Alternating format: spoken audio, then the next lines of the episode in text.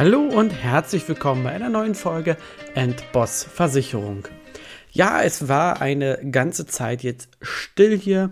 Ähm, hatte zwei Gründe. Erst ist tatsächlich mein Laptop kaputt gegangen, da ist das Ladegerät kaputt gegangen und leider ist das nicht mehr austauschbar. Deswegen habe ich jetzt mein komplettes System gewechselt, bin jetzt auf Mac umgestiegen und muss erstmal sagen, ich bin begeistert.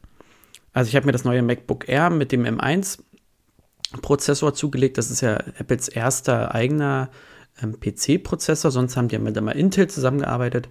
Und ja, ich muss sagen, dass ich doch sehr, sehr begeistert bin von der Geschwindigkeit, vom Workflow. Ich bin gerade noch so ein bisschen mich einzuarbeiten, aber auch mit den Gesten, mit dem Trackpad. Das ist schon eine echt, echt feine Sache. Also ich kann verstehen, dass es viele Apple-Fans da draußen gibt. Zum Arbeiten ist das ein super, super, super Ding. Muss man ganz klar sagen. Der zweite Grund und der viel, viel wichtige Grund ist, ich bin das zweite Mal Vater geworden und ähm, ja, das hat das durch die ganze Planung, Anführungsstrichen, durcheinander gebracht. Ich wusste natürlich, ähm, dass bald soweit ist, aber natürlich ähm, habe ich, hab ich dann sicherlich erstmal andere Sachen im Kopf, als, als diesen Podcast aufzunehmen. Und ähm, ja, um Kinder soll es sich tatsächlich heute im Podcast drehen. Und zwar würde ich das Ganze gerne als Anlass nehmen, euch mal zu erzählen, was man dann am besten für seine Kinder machen kann. Nummer eins bei der Krankenversicherung. Ganz klar, ihr könnt natürlich eure Kinder kostenfrei familienversichern in der gesetzlichen Krankenversicherung. Ihr habt auch die Möglichkeit, wenn einer von euch oder beide privat krankenversichert sind, das Kind privat mitzuversichern. Aber zumindest den gleichen Tarif. Ist ein tolles Konzept, muss man sich auch immer bewusst sein, dass es dazu führen kann, dass wenn ihr ein, zwei oder mehr Kinder habt, das dementsprechend auch teuer werden kann. Aber mal weg von der Krankversicherung, die ist eh Pflicht. Ja, was könnt ihr denn, wenn ihr gesetzlich krankversichert seid, für euer Kind tun? Es macht total Sinn, zum Beispiel jetzt schon, wenn das Kind ganz, ganz frisch geboren oder noch jung ist, eine Zahnzusatzversicherung abzuschließen. Erstmal habt ihr bei einem guten Tarif die nächsten 20 Jahre keine Beitragssteigerung drin. Das heißt, ihr zahlt ein bis zwei Euro für euer Kind. Dafür ist da kompletter Ersatz dabei, Prophylaxe und auch, das ist sicherlich für den einen oder anderen super interessant, auch kieferorthopädische, kieferorthopädische Behandlung mit drin. Das kann richtig teuer werden. Natürlich könnt ihr auf das Kind stationäre, also Krankenhauszusatzversicherung abschließen. Das heißt, wenn euer Kind, wenn es krank wird oder ins Krankenhaus muss, dort auch optimalen Service und Leistung bekommt und dass ihr dann auch die Möglichkeit habt, ein sogenanntes Rooming In. Also das heißt, eine Begleitperson kann mit übernachten und das wird dann auch mit übernommen. Ihr könnt das grundsätzlich sowieso immer bei Minderjährigen, aber das müsstet ihr dann eben selber zahlen. Nächster Punkt. Unfallversicherung. Ja, Kinder sind Kinder und da kann immer was passieren. Man kann nicht immer da sein, wenn die Kinder gerade Blödsinn machen, auf den Baum klettern. Und die sollen sie auch machen. Das gehört dazu. Und ja, dabei kann was passieren.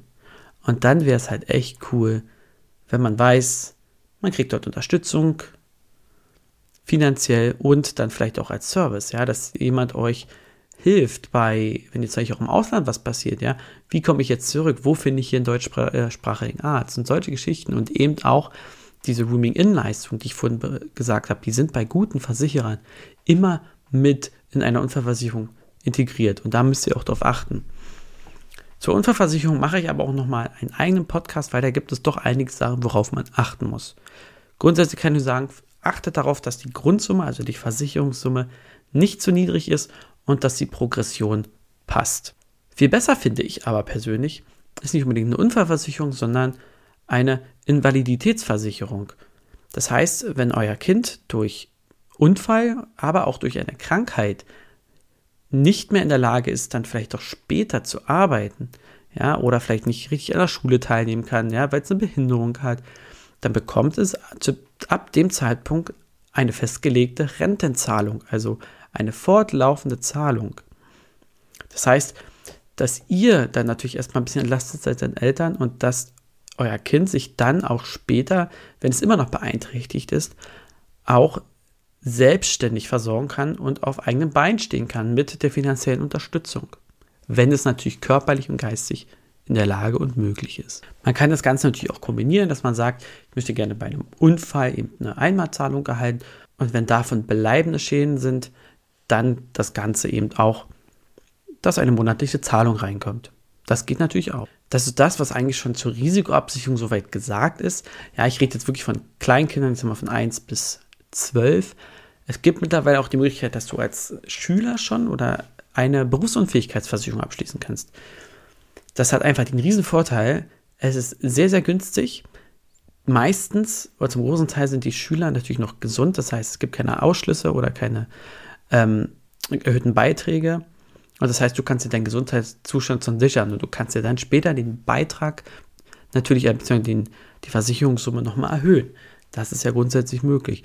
Ähm, bieten jetzt eigentlich so wie jeder Versicherer schon an, einfach mal drüber nachdenken, vielleicht schon in der Schule oder im Studium. Ähm, alles so eine Geschichten, die eben vom Alter und auch vom Gesundheitszustand abhängen, früh abzuschließen. Was natürlich immer Sinn macht, ist von Anfang an für das Kind Geld zur Seite legen. Und damit meine ich nicht irgendwie auf dem Sparkonto, sondern wirklich in eine Anlage, also in einen Fondssparplan, vielleicht sogar in eine Rentenversicherung. Allerdings ist natürlich mal da ein bisschen unflexibler, aber natürlich kannst du auch dort in der Vertragslaufzeit jederzeit Geld herausziehen. Ja, das ist natürlich immer schön, wenn man dem Kind sagen kann, hey, ich habe die letzten 18 oder 20 Jahre Geld für dich zur Seite gelegt. Hier hast du für deine erste Wohnung ähm, oder er zieht vielleicht, äh, er oder sie ziehen weg, ähm, um zu studieren. Und dann ist natürlich cool, wenn man da ein bisschen Startkapital hat.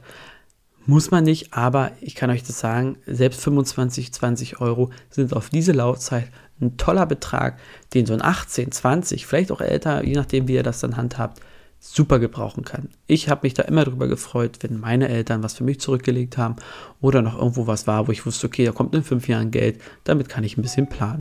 Ihr seht also, Kinder versichern, das ist kein Hexenwerk. Ja, das ist super emotional. Kinder sind immer das Wichtigste in seinem Leben. Und ich finde, man sollte dementsprechend sein Kind auch versuchen, bestmöglich zu unterstützen, abzusichern. Und die ganzen Sachen, die ich jetzt genannt habe hier, das kostet alles kein Geld. Das ist wirklich, das ist kein Betrag, ähm, der euch jetzt ans Existenzminimum bringt. Ja? Denkt aber dran, vergesst nicht euch als Eltern. Es bringt euch nichts, euer Kind total zu versichern.